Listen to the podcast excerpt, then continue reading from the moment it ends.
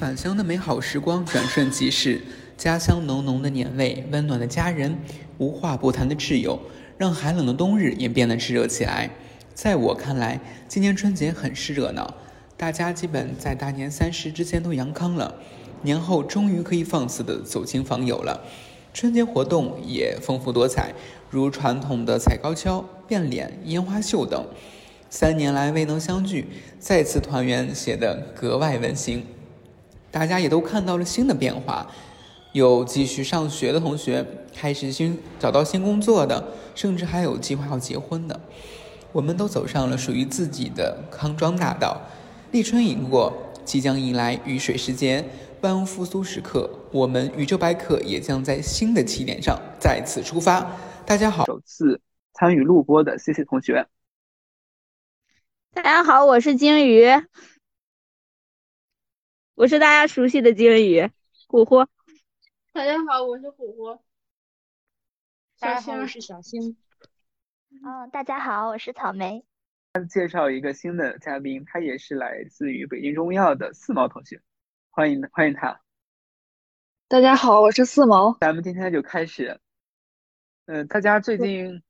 假期上班的状态怎么样呀？上班的状态吗？对呀。好。给大家讲一下，上班人，我们是，我们是交钱打工，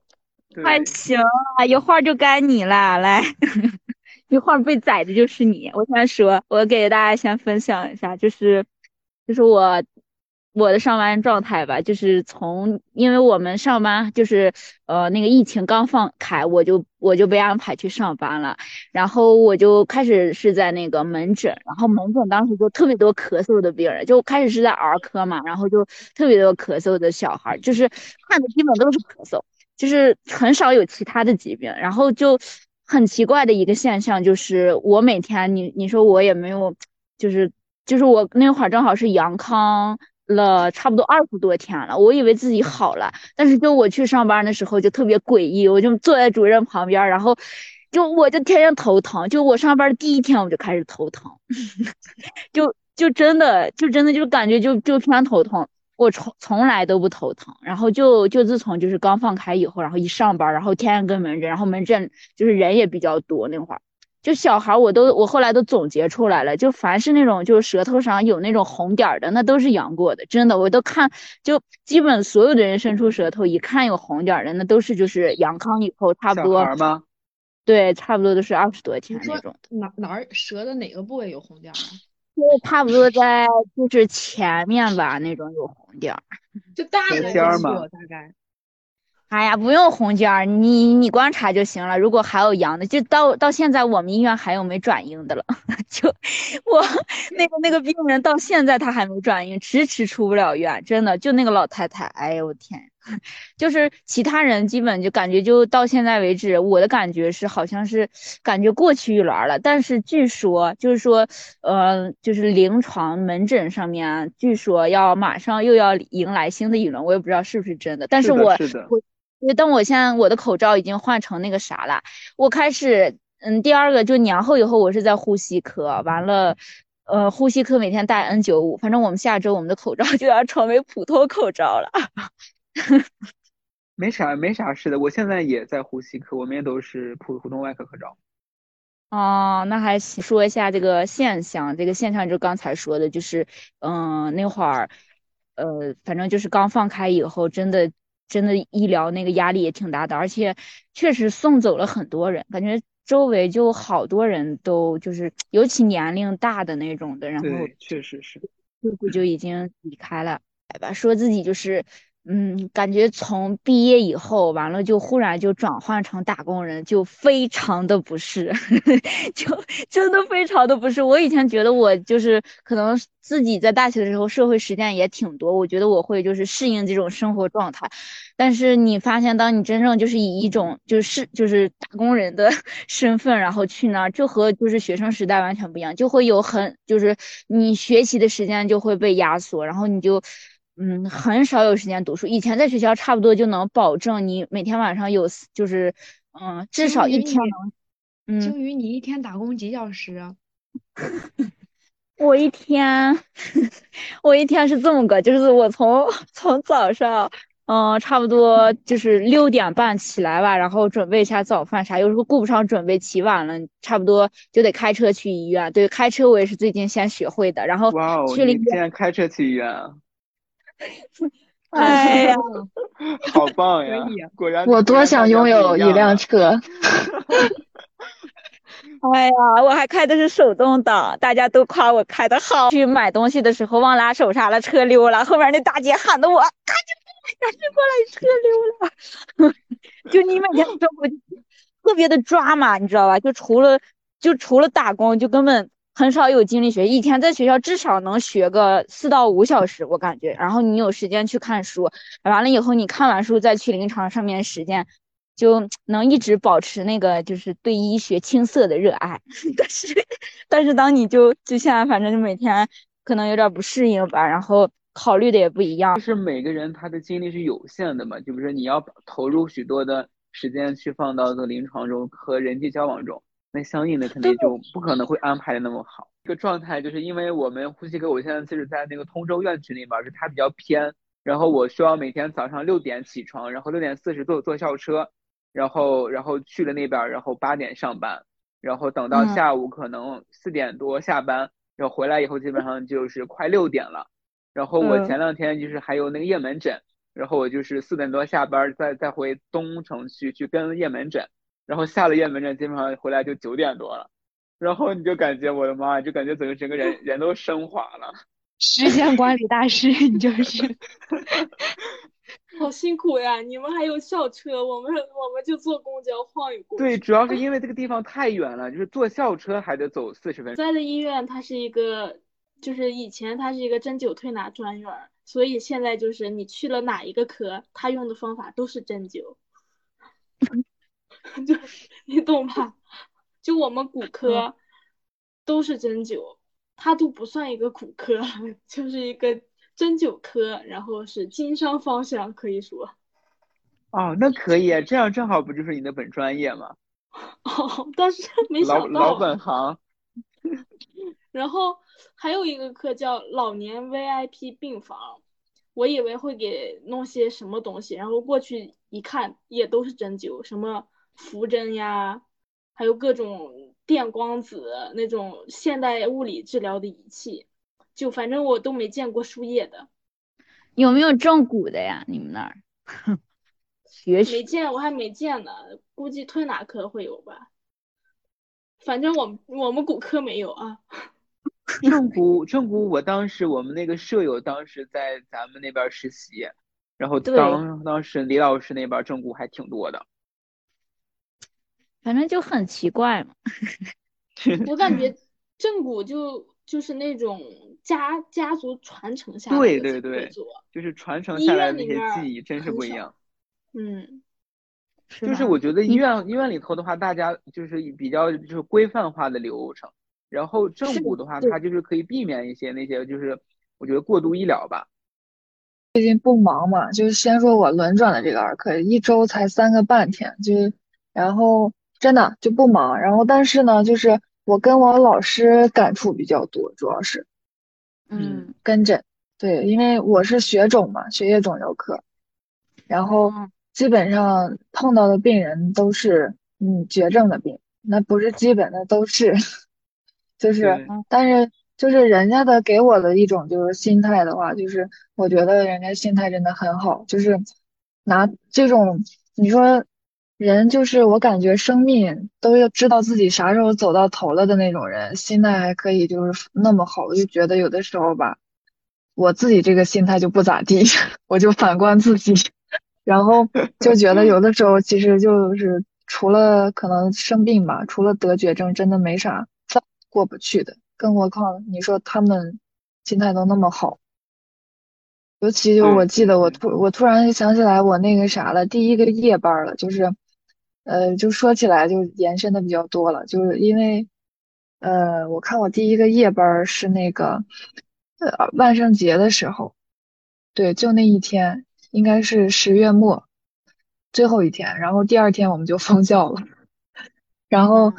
呃，我那天那个夜班，呃，我们有个病人，因为那个什么，就是那个病人是那个抢救那那屋的，然后就是呃病危的那种病人吧。然后我记得当时他是那个肝癌的一个病人，其实整个人那个状态就不行了。你说，呃，从我刚他刚来那个科室，就是到那个不行那会儿，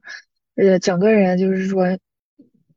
那个身体的那个就是说瘦到就是说特别瘦了已经，而且就是当时奄奄一息，嗯，插着就是戴着那个面罩，然后他老伴儿在跟前儿叫他，然后迷迷糊糊的眼睛都睁不开，然后晚上反正一晚上一宿我没合没合眼，基本上。就是我就其实当时我祈祷别我值班的时候，然后真的没了一个病人，我怪难受的，但其实你以后当大夫那免不了对吧？看到这些，对对，然后，对，然后我就后来我还可那啥了，我值完那个夜班，我跟我师姐说，我说，哎，我打破了那个我跟那个什么大夫的那种，就是他那个大夫一值班就必定有什么 科里就有什么不好的那种事儿会发生。然后我说我打破了，我没我那天在那那病人虽然抢救了一下，但是好好的呢，我走的时候，但是但是我师姐后来跟我说。嗯，就是你第二天可能回去那一天，人家没了。对，就是，哎，就觉得就真的是转瞬即逝。对，我觉得就是，咱们在就是这种规培啊、轮转上班的过程，要不断的强大自己的内心。我觉得，尤其是对，尤其像这种这种得了绝症的，你就能看清楚人心。真的还能看得看得清楚人心，能看就是说，根据这个他和他家属，就能看到他们之间的一种，从他的说话，真的就能看得到，就是他们这个家庭背景是什么样的。对，就有的时候就真的感触很深。有的人就直接放弃治疗了，家属就给放弃治疗了，我们不治。那有的人还不管怎么着就要治。啊，就是说，你说有的人可会说了，跟劝劝自己那老伴儿，说是你说国家政策现在这么好，你不治你等什么呀？必须得治。然后完了，人家老伴儿就是为了可能就是给自己孙子，呃，那个什么攒点积蓄吧，说是别都给自己治病花。那毕竟化疗那些什么钱，那些都挺真的挺费钱的。就有的时候，然后有的人是不想给那个什么，就不想抢救，直接可能也是担心可能受罪吧那种，确实抢救一想一点比较轻松的，因为我嗯过来跟诊呢，他这个老师是治胃病中心的，就不治已病治胃病的那个，然后就是也只是出门诊嘛，然后他这个就是属于中医大内科方向的吧，就是什么病都会看。然后基本上呢，就是大多数的患者在就是服药之后，症状都会呃有一些缓解。然后这个，因为我刚过来也没多长时间嘛，可能十几天吧，就是带着一种新鲜和愉悦，还有那种刚才鲸鱼那个词儿怎么说来着？青涩的热爱是吗？对，就是这种感觉来学习。然后就是白白对白天跟诊，然后晚上看书。感觉还挺开心的，但是最近就是因为每天可能患者都得平均四五十个吧，然后超病例什么就觉得有点累，但是还是就是痛并快乐着吧，就是最就是初步体验当医生的这种劳累，嗯，就是这么个情况。收获？嗯，最近有没有什么收获或者启发？就你在你编临床或者编。实践的过程中有没有发现？我觉得，我觉得我我发现了，就是怎么说，就说这个学习模式吧，就是呃临床，然后在家看书的这种学习模式，我觉得是进步比较快的。因为你就是在白天看到那个活生生的病例之后，然后你再就是看到老师用的方子什么的，然后你在晚上回来相应的查不不太理解的方子，或者去书上找出处，我发现对这个。嗯，对这方子的理解会更深刻，尤其是对那个咱们中医说的这个病机的把握，嗯，会会更好一点。然后方正运用会更灵活一点，对家家，嗯，对对这些理解会更深刻。我觉得还是怪不得那么多的名医都推荐跟诊的，确实是很不错的一种学习方式。是对，我觉得其实我觉得其实跟诊的话是中医非常好的一个。就是传承的一个过程，就是你可以通过看老师去看病开方子，然后你去自己去体会、去感悟他为什么要用这个方子。我觉得这个其实是咱们就是中医思维培养的很好的一个方式。对，就是因为他这个就只有门诊嘛，然后就是用的都是中药，就是跟西医是一点儿都不沾边的，这一点也很好。然后再一个就是，就是看到看到很多疗效的反馈之后，就是也能够增加你对中医这个疗效的信心吧。就是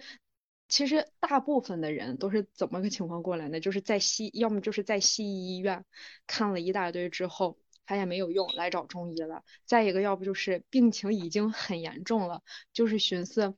呃，看点中医改善一下疗法。还有一种类型的就是，我就是很相信中医，就想用中医调理身体。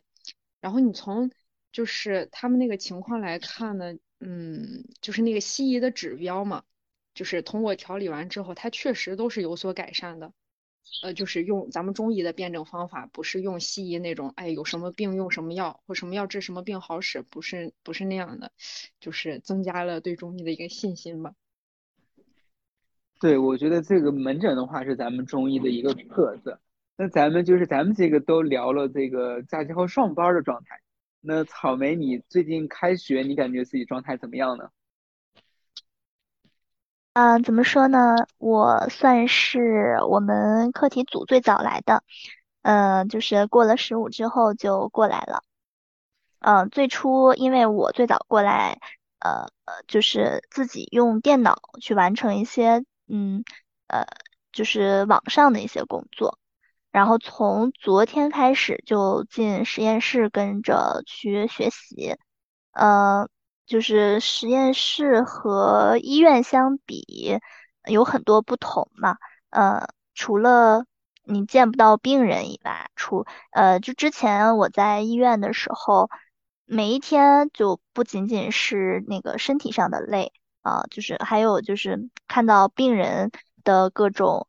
呃病痛啊，他们的反应呀，我就会心里也很不舒服嘛。当时是那样的。然后到了实验室那边呢，因为都是硕士、博士，我们之后是做过敏方面，然后老师让我过去是就基础实验都要学一下。这样的话，呃，我自己以后遇到各种实验上的事情，我自己就可以很快的上手了。最近好多人在说那个新冠后遗症，就是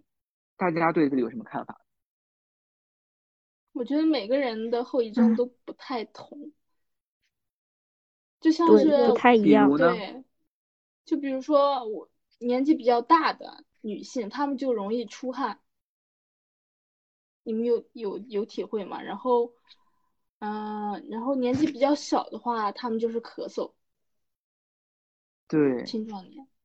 就是最近小孩那个真我真体会到那个小孩那个就是他说肺为焦脏，哎真是，反正就是他阳完以后门诊，那小孩儿那咳嗽特别，而且我就特别，我就最近在就听大家的呼吸音，我发现就而且老师也和我说，其实儿科是最练听诊的地方。我反正就是听呃前天听那个哮喘哮喘那个呼吸音啊，他真的就是那种嘶嘶嘶，就那种就那种咱们说的那个水汽，就是喉间的那种，就。这种 真的水听，不懂，就对，对，真的真的我都都听见了，我就感觉当时还有点小兴奋，然后还有什么罗音啊什么这些，真的反正感觉这次对自己的听诊水平还提高挺多的，就一下就能听到，以前感觉不到什么是呼吸音粗，反正就自己自从我来了这个这个肺鼻肺肺二重症科以后，就听完那个，那确实就是，而且。啊，然后老师会告诉你看那些片子呀，怎么看，我觉得这两点都很关键，就对于肺部的，这些，嗯，就是除了就是新冠后，除了这个肺病，就是直系相关的这一些就症状表现，比如说咳嗽呀，呃，呃失信罗音啊这些的一些表现以外，我觉得最近在门诊我还看到了许多，就是他们会出现一些心悸、心慌，然后乏力的表嗯现。这，个是比较常见的，就是因为我们现在是在甲状腺病科嘛，然后对对对，它相关的这个心慌心悸里面比较多，他们就说嗯这个阳之后，他们会普遍发现自己的心跳会变快，就然后他们平这两天也会影响到他们的睡眠，然后平时，也会感到乏力。对，好多人都失眠，说新冠后对，最。近就是在门诊也看到了很多，就是有疲乏、心悸不寐的，还有泄泻、发热的，就是，嗯，大家的表现的症状也是挺不一样的。哦，还有一个嗯就是我在那个骨科嘛，他们新冠后、阳康后，就是你之前哪个地方不好，然后他就攻击哪个地方，然后就会引起这个地方的疾病。之前有一个腰椎间盘突出的，他本来症状已经没了，然后阳过之后又有了，又来住病住院了。啊，对对对，攻击弱的地方。对，我觉得这个其实就是咱们当时学到的正邪矫正的一个，就是还是正气和邪邪气的一个理论，我觉得是吧？那大家如何看待这个一直没阳这个问题？就是说，他是可能是会不会是无症状感染者？有可能吧。我突然想到了，他这种一直没阳的，就是会不会人家就是本来就是身体里边有那个抗体？就我想的有点多，就是因为我，我就顺便就说，就我我看那个就像什么那种什么病毒传染病那种电影，或者说什么那个呃，就是那种丧尸片，然后人家都是对都有那种身体里边，我觉得它是来源于现实的，我觉得肯定，而且那前段时间不是说美国嘛，只有一个嗯。人，一个男子，就他就身体里边有那个血清里边有那种，对对，哦他就天天天然就带有那种的，呃，就是养不了的那种。对，我觉得其嗯实这个就是可以从咱们中医上的体质这方面来来说，我觉得就是可能他就是这样的一个不易感的体质，我觉得，我们的这些体质里面，其中有一个是那个平和质嘛，平和嗯质就是属于嗯不易生病，对，其他各种偏颇都容易生病。然后这次的疫情，呃，因为你看是在冬天比较呃肆虐嘛，呃，那么冬天这次它主要是以那个寒湿为主，所以对平时阳虚啊或者是湿盛的人，呃，你会发现他的症状会比健康的人。或者是呃身体平时就没什么大碍的人，他他要重一些，尤其是像一些有基础病的中老年人，他得了新冠以后，他那个病他就会恶化嘛那种。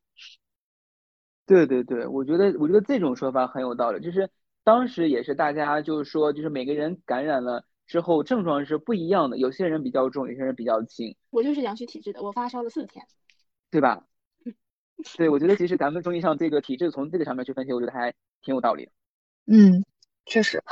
而且我觉得，如果你知道你是什么体质的人，你一定要找一个适合你生活的地方，不要来哦，对本来，你就阳虚，你还来寒冷的地方，你就就容易生病了。呼呼，我讲出你的故事，我的故事你的心酸。突如其来的故事，就是就是我也有觉得，就有的人他是平和质吧，他或者说他体内有他那个天然的抗抗体，那有的人他的体内可能就会有伏伏邪，然后他这一生吧，他可能会在某个阶段发病，但是这个如果没有外在这个因素，那他有可能就不会发病。嗯，然后我是阳虚的体质嘛，我可能就是来到了寒冷的地方，然后外面这个邪气就引起了我体内的一个腹泻发病。嗯，嗯，对，我觉得就是就是咱们当时也说到那个正气存内，邪不可干嘛。那现在你就正好遇到了这么一种邪气，就可能会触发对这，么一个疾病的发生。哎，你们最近有给病人开方子没？就实践扎针了，怎么样？挺好的。效果很好。你治的是什么？失眠，啊，怎么治的？嗯，就扎头针，然后腹部的针，再加上腿上的针。我感觉医院里面扎针就像是流水做做工呢，流水线。我是在老师的指导下扎的，但是嗯取穴就是还没有经过自己思考，因为就是有的穴位，嗯、比较重要吧，就都扎上了。我是就我老师给了我个病，就是他是有咽炎，我们当时用了，他就是也是养后以后，他就一直咳嗽干咳，然后有咽炎，一直有痰，就好久了，一直不好。老师给他用的那个半夏厚朴汤，老我老师是经方，一直用经方，但是效果不是很好。然后他就说让我试一下，然后我可以分享一下，我是用的那个柴胡加五根汤，那个五根汤就是那个，呃，咱们内蒙有一个挺出名的治小治儿科的李凤，李凤玲，然后他就发明这个五根，然后我当时就用这个，完了你们可以搜一下，然后老师又给我指点了一下，他说要降胃气。呃，我们又加了悬浮代赭汤，然后回访病人效果很好。他就就我当时那个病人吧，他主要是有什么表现呢？他他是就他是那种容易特别容易上火的体质，而且我观察他的扁桃体，他有充血，然后大便也比较干，我就觉得这个人得用一些干凉润的东西去治疗他，然后。对，稍微放了一点，但是感觉主要是呃，不能就是单纯的去理气啊什么的，按梅核气那种治疗。反正这个方子还不错，然后病人说他喝了四服已经好很多了，也不痒了，加了一些就是蝉蜕呀，嗯，姜蚕这种。那他如果之前就是嗯那个便干，然后咽还痛的话，那用半夏厚朴汤应该病机不太符吧？半夏厚朴汤还挺热的。嗯，就就他之前可能比较平，然后就单纯的以那个梅核气去考虑了，就就用就用的这个，反正就是他喝上也没有什么感觉。所以中医还是不能，还是要辩证，不是说看他这个疾病的表现就用这个方。对，我觉得也就是接触中医越久，真是辩证确实是精髓。呃，真真的是精髓，和方子没什么关系，主要是辩对了才。更重要一点，对，辩证了以后就是，然后去用方子进行一个加减，我觉得这样的话可能效果会更好。四毛，你那会儿是在儿科吗？对，我现在在儿科呢。你在儿科有没有新奇的发现？我可以告诉分享一些小秘密。有呃，就是我在儿科，我跟你讲，我在儿科就是一周出两个外治，然后一个是跟跟诊。就跟那个人家老师，就是相当于就是一个上午有三十个病人这样的，但是得看到，因为是周六嘛，就明天我就得去，明天上午得跟到下午一点。然后那个，对，然后但是出外治门诊的话，我是给那个老师特别好，就是他让我们坐那儿，你们把这个小孩儿这个穴位都看一下，记一下啊，一会儿让你们上手。然后他就直接来一个小孩儿，然后就指我。然后上就意思就可以上了，然后这不小孩来了，那小孩都可小了，一岁的有一岁多、两岁多的、三岁多，特别小。然后你对治疗呢？外就是给他外治门诊就给他推拿嘛，小儿推拿，对，摩腹是可喜欢了，摩腹捏脊，然后还有就是呃给他那个什么亲补脾，然后亲胃呀。然后运运内八卦那些的，我我有个小问题，嗯，那个捏脊的话，推热效果好，真的很好吗？我捏脊就是，嗯，我新冠的时候给我弟捏来的，确实当时，确实当时他可能是嚎的有点就是 人，因为精神，我感觉就是说精神这个特别的紧张的时候，情绪激烈的时候，他会出汗。我感觉跟那个有一部分关系吧，但是也不能排除人家捏脊确实，对对对，是的，但是也不能排除这个捏脊的那个人家确实有一种它能退热的一种功效。然后当时确实，呃，捏完了以后确实退下去。啊，这也是一个思路。对，可以就给小孩捏，但是呃，有这么个就是小孩子的话，小儿捏脊其实。如果说是这个小孩超过，就像我弟都十三岁了，虚岁吧，然后呃超了人家儿童那个范围，你就刺激量就得加大了，不然没什么用。哦，那刺激量是时间还有力量？对，时间和那个是呃力呃对时间和力度来看多动症的。啊，会语综合症，对，那个就是开，就是他。眨眼，不停眨眼，然后那知道就很重要。对，因为他就是想过来用中药治疗嘛，然后老师就给开方子，开中药的方子，也是辩证。嗯，就是小孩的病机的话，他病机是不是一般嗯比较单一呀？对，一般都是跟这个脾胃有关系，然后不管什么都带上个脾，肯定得带脾。就跟就跟妇科就要从肝脾肾治疗。从肝论治。对对对，的话，因为现在护士科病人特别多，然后因然后我们就是医院这边特色，它是要做那个气管镜，就是说他要去通过气管镜看一下他现在这个呃气管和肺部的一个情况，嗯，然后如果嗯有必要的话，去做一些那个哑氦刀这样的一些治疗，就是这个的话，在医院现在治疗的还就是效果应用啊啥的，就是都比较好。然后我看到目前也有许多其他地方的一些主任啊啥也过来学习这个技术。然后我觉得就是运用这个技术以后，确实是能够就是给给予我们更多就是这个视角上的一个认认识吧，就是说咱们可以更能明确的去把这个病因去确定了，然后去对症治疗。嗯，因为因为我们这边儿的话，就是肺病科现在不仅是有阳康的有很多，还有还有一些肺结节的、肺纤维化的，还有说肺恶性肿瘤的也也比较多。嗯，就是就是整体上，我觉得还是治疗的比较比较系统的，然后结合上中药，我觉得效果也是不错。与中西药结合是吧？嗯，哎，那你们夜门诊晚上人多不？呃，夜门诊人还挺多的，就是我们基本上就是因为我们那个现在在甲甲状腺嘛，然后基本上上午能看差不多七八十个人，然后如果嗯是下午加晚上的话，可能能看到小一百号人。那主要是怎么治疗呀？手术还是就是西药腺？门就是门诊的话，我们全是用中药的，然后加上一些外抹的药膏这样的。哦，那还挺好。有没有那种结节？比如说他呃达到什么指有啊有啊，标就不我们我们我们门门诊的话，就是过来治疗结节的也比较多，然后现在主要最多的就是桥本。嗯，对桥本的话，现在用那个，因为因为他现在就是西药没有没有那种规范化的治疗，所以说现在啊就是想要用通过这个中中药来就是嗯抗炎，然后现在的话临床效果还是比较不错的，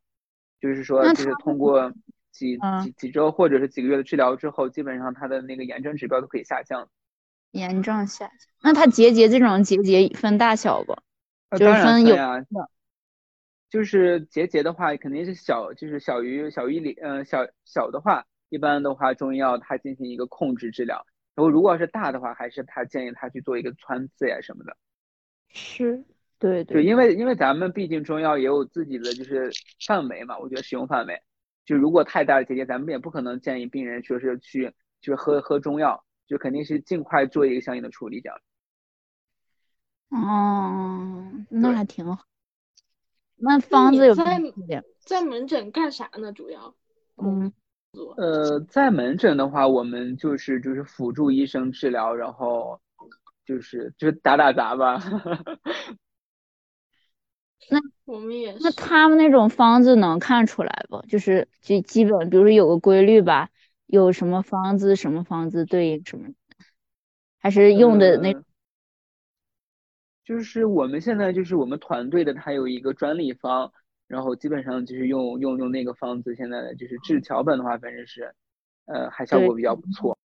哎，嗯我有一个关于甲亢的问题，就是正好也是我有我还没想到，就你说那个他那个甲亢或就是临床诊断的时候，我就是一定要因为他那个心跳加快，然后呃他的代谢加快，然后饮食加快这些去诊断他是甲亢，还是就是他如果会出现特别的亢奋，就只要他自我感觉亢奋，然后睡不着觉这种就要去查一下。呃，甲亢的话，它是一个，它是一系列的综合性的一个代谢综合征，就是说它嗯首先进行一个评判的是，主要是看它的指标，是看 T 三、T 四还有 TSH，看这些指标，然后结合指标以后再去问它相关的症状，就是这些症状不是全都要有的，只要满足一个或一个以上，呃，然后再结合上这些辅助检查或者是一些 B 超单的检查，然后就可以就是去进行确诊。那意思是，比如说他兴奋的睡不着，也可以去查一下这个甲亢吗？就他自我感觉兴可以啊，，他可以去查查甲功的。哦，那是不是就是到了一定年纪的女性啊，她就会出现烦躁呀，啊心慌、心跳这种的，也可以查一个甲功。的话，这种情况比较容易出现吧。嗯，对，就是这个的话，就是更年期综合征的话，它也是会有这一系列的表现，但是其实它还是要与甲亢做一个鉴别的，就不是说是所有的嗯、呃、那个更年期综合症的妇女她都是有甲亢的。对，因为我现在在妇科，然后就妇科的老师他们都把住院的病人都建议他们查一个甲功。哦，嗯，对，就是因为就是甲状腺呢，它是就是咱们人体中最大的一个就是腺体器官嘛，呃，然后它就是它是就是内分泌系统中就比较重要的一个器官，所以说它其实就是我们涉及到内分泌相关的问题，就是都有都是有可能影响到甲状腺的，而且就是甲状腺现在这个相关的疾病发病率越来越高，所以说就是现在大家对于这个甲状腺相关的指标也越来越重视了。就是就包括就是我刚才提到的那个呃桥本，它的全名叫桥本氏甲状腺炎，就是它是近两年才被大家去所熟熟知的，就是前些年可能大家没有注意到，就是说这个桥本甲状腺炎呢，它如果长期就不去重视的话，可能会发展为就是甲减，所以说就是近些年就是大家对于这个也开始重视起来，就这样的话其实可以降低咱们这个临床上的这个甲减的发生率的。觉得就是治的时候有时候。他有一些症状，如果你喝上几副药拿不准的话，最好是给他做个检查，不要过度的盲目的对中医自信。就我我是这样感觉，就即使你特别厉害，但是也要有个底，不要拖延人家病情。对对对，是是，这点我也比较考虑还是得全面一点，确实。对，一定不要拖延别人的病情。就是如果人家出现了症状，你查出来不是属于这个疾病，那你一定要想为什么他会出现这个症症状，那他有可能是其他疾病，你就不能放过这一点点的症状。我就想问大家一个问题，就是你们觉得，就是医术更重要还是？人际重要一些，还是都要搞一下？医术重要。对我感觉干做那个医生的怎么说呢？就是你在不危害社会或者不那个啥，不做那种对不起别人的事儿的那种基础上，就是主要就还是医术重要吧。然后跟同事相处的话，就是好的，你就是我觉得就是说。对头的那种的人，就跟他可以多交往一些。然后，如果说是感觉磁场不合的，那就就普通的同事关系，也没有别的。哎，就就是可能学生时代就会就是按自己的喜好去来，就是去做。然后，实际上就是，哎，我感觉我就工作，对，工作了以后，就我的两个老师，然后那天晚上我在值班，他俩意味深长的说，他还是说。哎，真的不是那么简单呀！就真的就那么一句话，就是说，嗯，你就是你不光得这一方面好，是你肯定要医术好，但是你不能，你不能做的那么绝，就是你必须得雨露均沾，就你必须得得有机会展现自己。然后这些这些方式的前提都是你需要拥有一些社交或者其。他东西，你去展现自己嘛？我觉得其实我还是挺认同他们这种的，虽然我，嗯，也很想，因为因为你想追求特别精的那一个时刻，你已经你已经拥有过很多东西了。就是我觉得是又开启了一个新的阶段吧，然后你要去这个新的阶段，你要去不断的去适应，然后我觉得适应了之后，然后你再去就是把这个学习和工作结合起来，可能会更好一点。对，是，就是确实是这个道理，嗯，对，慢慢慢慢在寻找那个平衡的点嘛，就是就是，对，就像现在咱们不是专科都是基本上每天每个科室会遇到不同的人，就不跟咱们本科那会儿一样，我感觉那会儿都是。就是哇，关系特别好的就一起去一个科室，然后每天就是也不知道，反正就挺高兴的，乐的呵的。但是现在就是说每天每起码就是每个月，甚至每天都会碰到，就是碰到新的人，对吧？然后，但是我觉得，对，但是我觉得一般来说，我就感觉就是都大家都挺不错的，而且就是会有那种新的那种思想的碰撞，就真的就是突然就今天认识了，然后。然后就感觉哎，感觉还能挺挺聊的，一聊得到一起去的，然后就，然后也会就是跟他有新的一些那种交流想法，对吧？对，想法的交流，对，也你一定要珍惜这样的人。就就是当你，我觉得北京还是还好的，因为有很多这样热血的人，然后有思想人可能都去了，但是你当你就是。你一定要承认是有发达的地方，但一定要也要承认有不发达的地方。就是怎么说，呃，就就当拿我就就在咱们包头这个医院吧，然后你就会感到，嗯，你的很多优秀的一些想法，如果你不不坚持下来，或者不去找一些和你力量一样的人去凝聚起来，把它就是做成一个就是长期能坚持的东西，能成为一股力量。如果你不那样坚持的话，你很快就会被磨灭，真的很快就会被抹杀。嗯，真确实。所以我希望大家都保持光，真的很珍惜大家。对，我觉得这个也也是咱们要录这个节目，我觉得也的意义所在吧。是，对对对，就是找到一些就是同行的人，真的很不容易。对我们不不要被不会被生活磨磨平棱角。最近发现好多人竟然不戴口罩了，大家有发现这个现象吗？我们医院倒还好，我感觉大部分人还是在戴口罩的。对，就是就是医院的整体的防护还行，但是我发现有些病人的话，他可能就是可能见那个医生的时候他会戴，但是可能出了诊室的话他就会摘掉。就是我会发现，嗯，就是大家好像对于这个戴口罩的意识没有之前那么强烈了。然后就是包括就是就是平时出门在街上也会发现，好多人现在不戴口罩了。嗯，我也发现了。我们好像病房里面的病人都不戴口罩了，然后就是看病的，就在大厅里面走路的那些病、那些患者或者是陪护的人，他们都在戴口罩。医院上班还是咱们平时在学校或者是出去逛街，我觉得还是要把这个就个人的这种防护就是做到位，因为我觉得就是不论他是否第二波要来，咱们首先要做好自己的一个就是呃防护。新学期到了，然后大家有什么新的期待吗？你有什么新的期待吗？哎呀，让我多点时间睡觉吧，真的。然后，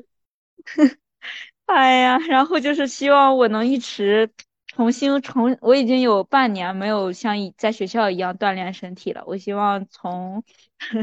明天开始，我继续拾回。我今天早上已经实施了一会儿了，锻炼了一会儿。好的，虎虎呢？我和他的期待差不多。我每天五点钟下班，六点回来，我就想睡觉。然后我，然后我的身体免疫力不是下降了嘛？然后我就想锻炼身体，但是外面太冷了，我又不想出去，就只能说。在宿舍里面练个八段锦呀，或者是长寿功、八步金刚功这种，这种 中医功法导引，锻炼一下自己的免疫力，增强体质。四四毛呢？对我我不会讲，我就是那个。